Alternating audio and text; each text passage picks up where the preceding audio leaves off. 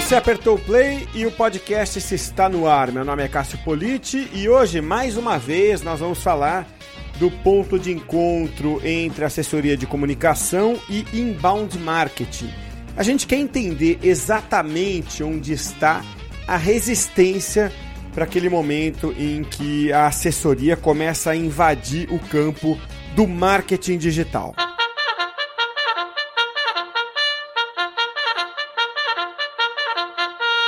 Na edição passada do podcast, esse no número 128, a gente trouxe aqui a Edna Dedivites, da EPR, e a Adriana Catelli, né, da Fluke, que é, é, consultora de marketing digital da própria EPR. Então a gente falou ali é, da forma como elas estão fazendo o encontro ali da assessoria de comunicação ou é, da, de relações públicas com o inbound marketing, né? Então, se você não ouviu o programa passado, vai lá e ouve antes de ouvir este, tá? Ouve lá o 128, porque ele é base para esse aqui.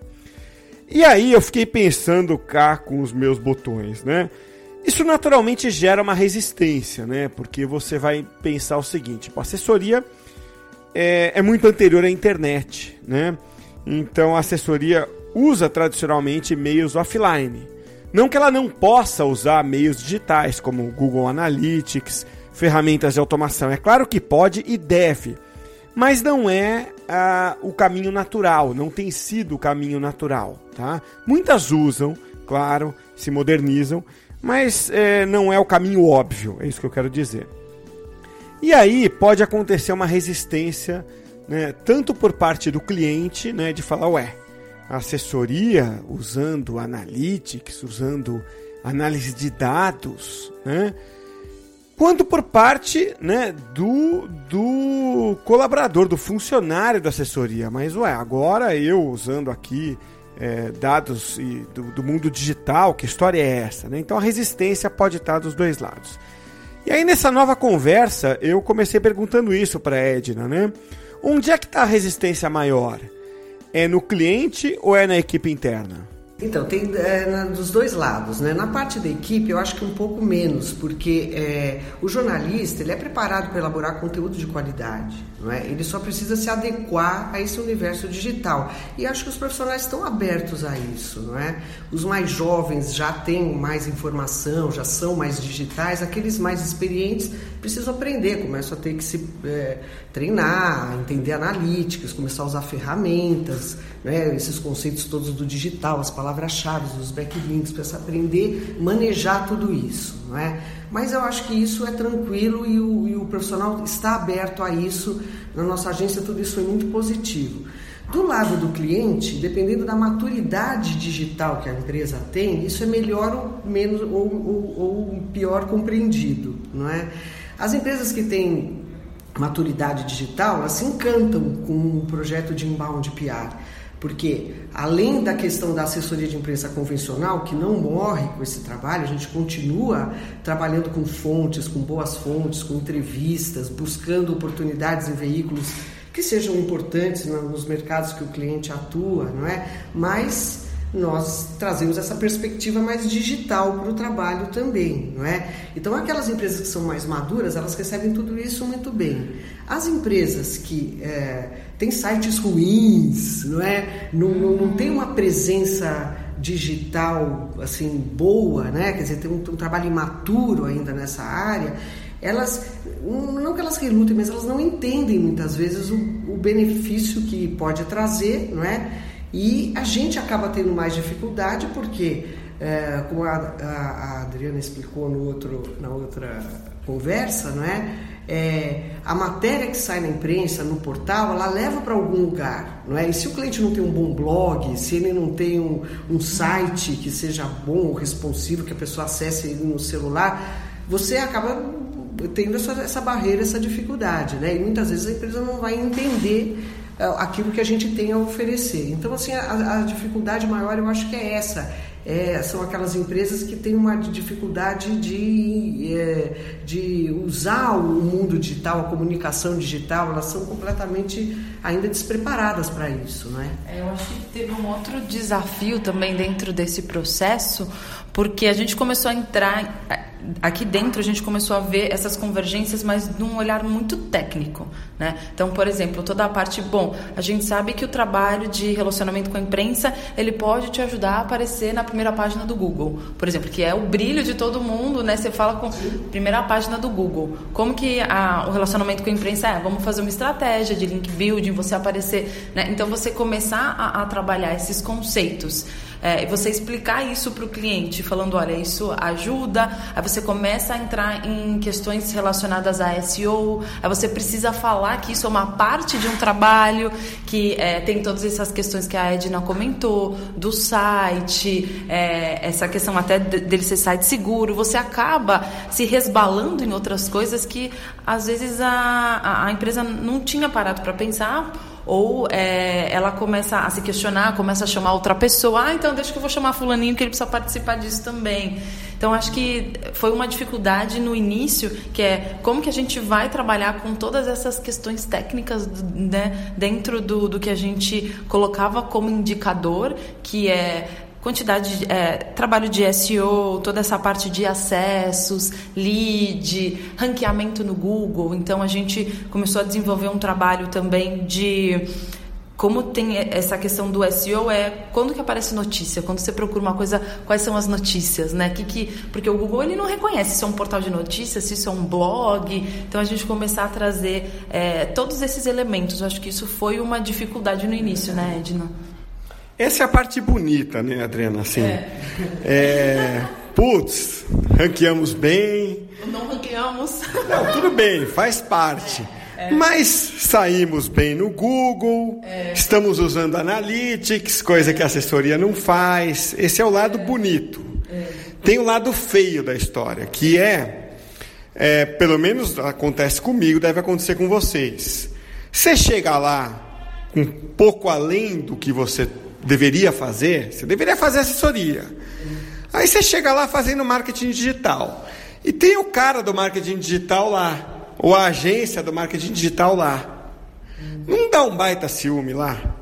O cara não torce o nariz para você, não tem, não tem gente ali puxando o tapete, torcendo o nariz, boicotando também um pouco o trabalho. Não tem um pouco de resistência dentro do cliente quando você vai um pouco além do que você deveria, é difícil, não é? É, é complicado, porque já, você já tem a sua maneira de ser, e aí tem um terceiro elemento nessa história, uma, um ter, uma terceira pessoa ali, que às vezes é a agência de marketing digital. Pois é, dela. Né? É... Então você tem um com, cliente, com uma certa razão. Você tem um cliente, né? Você tem a pessoa área de marketing digital que monta a estratégia, aí você tem a agência de marketing digital e aí você aparece com a assessoria de imprensa entrando no meio disso tudo, né? Então, mas como é que você faz com isso? Porque tem lugares, empresas, até me vem uma na cabeça aqui, não vou citar o nome porque eu não sei se a política ainda é assim, mas eu atendi uma, uma grande, uma gigante brasileira. Quando você fecha o contrato, ele te diz o seguinte: ó, tem duas coisas aqui que você não pode fazer. Você não pode nem dar sugestão na área de uma outra agência. Você não pode contratar a gente dela. Se você fizer uma dessas duas coisas, você está fora. Né? É, tem, esse, tem esse lado político que você tem que ter, você tem que cuidar disso também quando você vai um pouco além do que você foi contratado para fazer, né? Uhum. Tem. É, a gente preparou logo no, no início, né, quando a gente começou a fazer essas apresentações, é, a gente até montou uma apresentação com um comparativo mesmo, né? O que é o marketing digital, o que é o inbound marketing, como isso se conversa e como isso se agrega, né? Então, por exemplo, a, a, parte de relacionamento com a imprensa, ela vai dentro de um lugar que geralmente as agências de marketing não vão, que é a mídia, né? Então, eu estou trabalhando num outro canal, é a parte editorial, exatamente. Então, é, eu vou te ajudar você está trabalhando é, num lugar, eu vou ir aonde você não costuma ir. É basicamente ah. isso. Você não é, então, a agência de inbound, né? você não se vende assim na Edna? Nenhum, nós somos uma agência de PR com, com, um trabalho hoje que tem um viés digital e que a nossa proposta é que isso faça uma, é, seja uma convergência com a comunicação digital, não é? Nós acreditamos que esse trabalho em conjunto ele traz resultados incríveis para as empresas, não é? Mas a gente precisa explicar isso, porque realmente parece que nós somos intrusos na hora que a gente chega com uma proposta dessa, não é? Ah, mas vocês não são agência, agência de PR? O que, que vem agora com essa história de analytics, de é, a gente atendia um cliente no Rio logo no começo do trabalho e toda reunião que a gente fazia com a agência eles ficavam extremamente incomodados com o fato de a gente ter acesso ao analytics, da gente, de, de, de, é, o relatório também chegar para a gente, a gente também olhar alguns resultados. Isso os incomodava demais, não é? é demorou alguns meses para eles irem percebendo que a gente não estava entrando na, na, no serviço que eles prestavam, mas a gente estava trabalhando com essa parte editorial que hoje está toda dentro do universo digital, não é? Quer dizer, o, a comunicação, a, a, o jornalismo, é, hoje ele, ele, ele tem que fazer uso de todos esses outros formatos que a comunicação digital tem, então nós, isso é da nossa turma também, né? Quer dizer, nós não estamos nos intrometendo. São serviços diferentes, mas é difícil de entender. E acho que tem também essa questão dos canais, né? A gente sempre, a gente falou muito de, de blog, de portal de notícia, mas dentro do trabalho, né, de, de relações públicas, já tem muito a parte de é, influenciadores, né? Então, é, entender esses canais. E às vezes os canais, eles são tradicionais do marketing, às vezes muita coisa até muito voltado para publicidade, né? Então, é e é entender como que a parte de conteúdo ela vai além também disso, né? Então, um podcast. Então, a gente começar a fazer, a gente fez um trabalho de quem é a minha persona, o que ela escuta. Às vezes está muito fechado ainda. Ah, então um engenheiro ele vai ver coisa de engenharia, mas às vezes ele pode se interessar por um conteúdo voltado para automobilismo, tecnologia. É, então, assim, o podcast é um canal estratégico. Vamos monitorar esses podcasts, é, o YouTube. É, então, tem essa complexidade também dentro dentro dos canais que às vezes é, como que a parte de relações públicas ela vai começar a entrar agora, né? Eu acho que isso também eu não sei a, a resposta ainda, mas é, é como que a gente considera esses novos formatos de conteúdo, né? De áudio, e, e, tem uma questão que é interessante, isso que a Adriana está falando, né? Na assessoria de empresa convencional, como é que a gente fazia antes? Né? Ah, é uma empresa de tecnologia. Ah, então tem que sair nos meios voltados para a área de tecnologia, não é? O que, que o diretor de, e o gerente de TI leem? Ah, computador Word, é, publicações especializadas nesse mercado. Quando a gente faz esse trabalho de inbound, a gente começa a perceber, não é, Adriana, que esse profissional ele lê outras coisas também, não é, com outras perspectivas que a gente pode vir explorar. Um, uma, uma um newsletter de, de, de marketing, é, existem outras, outras possibilidades de chegar nessa persona, não é? SEO também, né? Como que a pessoa procura, é, como que ela chega até a informação, né? Então essa questão de você também sair da caixinha do do tipo, ah, é, é um engenheiro vou, ou um profissional de tecnologia, vai para Computer World, né? É, isso, isso a gente até outro dia trouxe num podcast com o Rafael Arte aqui, que é do marketing de influência, do Influence-me, falando exatamente disso, né? Hoje, hoje, com o influenciador acontece muito isso, né? Pô, eu quero falar com o público feminino, então eu vou é, exatamente num site né, de moda. Não, não, uma mulher vocês, mulheres, não são, eh, eh, imagino eu, as mulheres que estão lá lendo necessariamente sobre moda, podem até ler também. Mas vocês certamente estão lendo sobre carreira, estão lendo sobre interesses pessoais, estão lendo sobre cinema, estão lendo sobre carro, sobre o que mais vocês se interessarem em ler, como pessoas modernas, né? Quer dizer, então, eu acho que é muito o que você falou, né? É, é, é a, a, na verdade, a Uh, existem mil formas de fazer isso, a persona pode ser uma delas, enfim, mil pesquisas para fazer isso.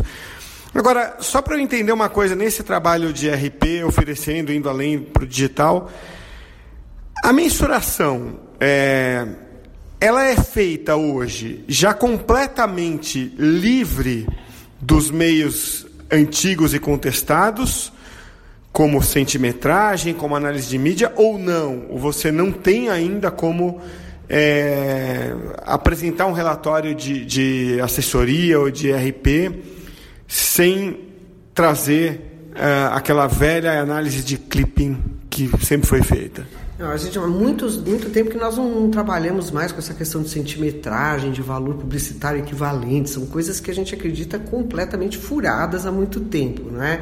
Mas a forma de quantificar com essa, esse novo método, essa nova forma que a gente trabalha, passou a ser completamente diferente, não é? Então hoje, claro que a gente vê o número de matérias que foram publicadas, o número de menções, quantas entrevistas foram dadas, todas essas informações, aquelas publicações é, que é, impactam na, na, no segmento, na área de atuação do cliente, mas a gente divide também por, por é, com, essa visão de persona, por exemplo, há clientes onde a gente enxerga é, um público mais técnico, um público mais voltado para negócios, né? como é que você impacta dentro do segmentadamente, não é, é as, as, o público o público alvo que não é mais público alvo é uma uhum. persona, né?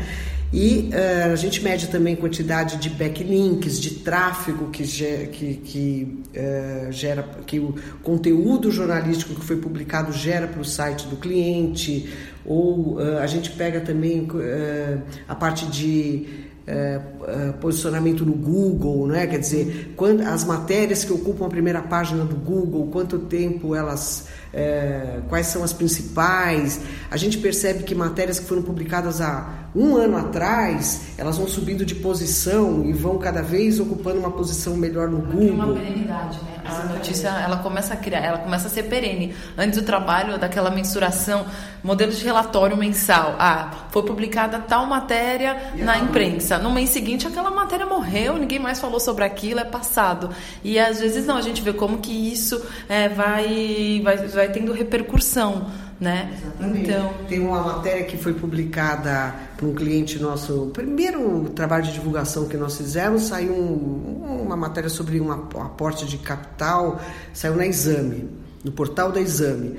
Essa matéria está na primeira página do Google, com uma série de palavras-chave relacionadas à atuação desse cliente há seis meses, oito meses, não é? A gente entrava no Google Analytics do cliente, a gente via a quantidade de acessos por essa matéria. Então a gente vê que as pessoas continuavam entrando por conta de, de, desse ranqueamento, né?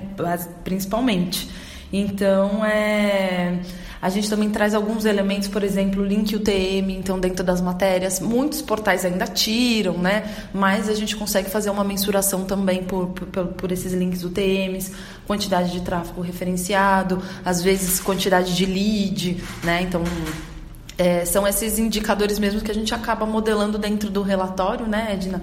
E esse relatório também ele é muito de acordo com o cliente, né? Muito com o que o cliente trouxe. Exatamente, né? o objetivo que tem, né? Uhum. Mas uh, certamente com isso ficou muito tangível. Os, os, resultados saíram daquela coisa abstrata, não é? Ah, meu Deus, reputação, como é que eu meço isso, não é? Hoje a gente consegue indicadores que eu acho que é, mostram de uma maneira mais concreta para o cliente o valor daquela presença que ele vai ter no, na, na imprensa, na web e tudo mais, né? Muito legal.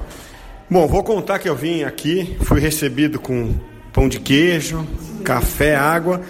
Vou me convidar para voltar, porque você falou de uma coisa muito interessante aqui, que é essa composição do time. Né? Você tem ali jornalista, RP. A gente já discutiu isso uma vez ou outra, é, é, sem querer, aqui no, no, no, no podcast. Assim. E é, se você puder, eu queria conversar disso numa outra, num outro programa com vocês. É, como é que a gente, como é que monta um time?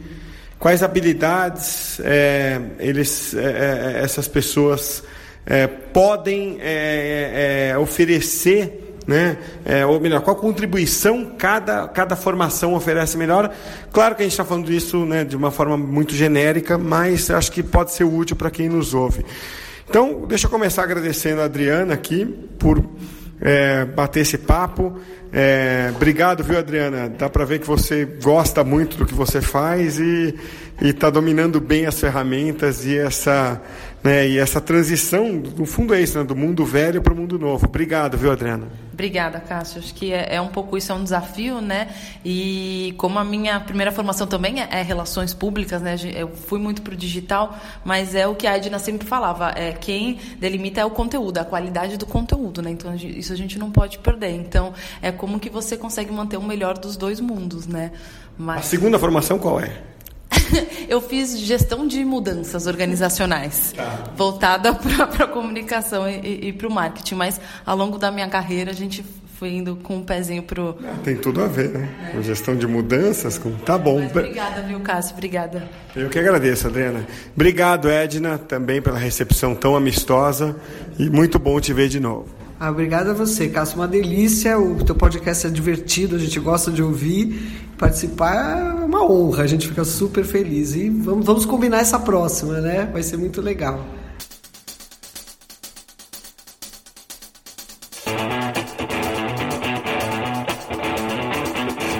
Eu tenho um recado para você que é agência, viu? Você pode trabalhar não apenas como agência de comunicação corporativa ou de inbound marketing, mas pode trabalhar também como agência de marketing de influência, que é uma das atividades que mais crescem no mundo, para não dizer que é a que mais cresce no mundo, tá?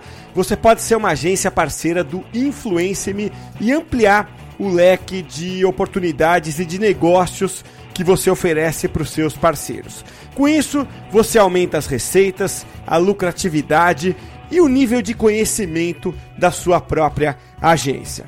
Você sendo agência parceira do Influence-me, você certifica a sua equipe para trabalhar com influenciadores, capacita o seu time com novas habilidades de venda e de argumentação e você tem apoio do nosso time para poder trabalhar com influenciadores. Para isso, você entra no site do Influence-me, clica ali no menu em agências e conhece o programa de agências parceiras. Então é só entrar no Influence-me e conhecer esse programa. Lembrando que Influence-me se escreve com Y, né? Influence.me, esse influência é com Y, e aí você conhece todo esse programa. Então acesse agora www.influence.me.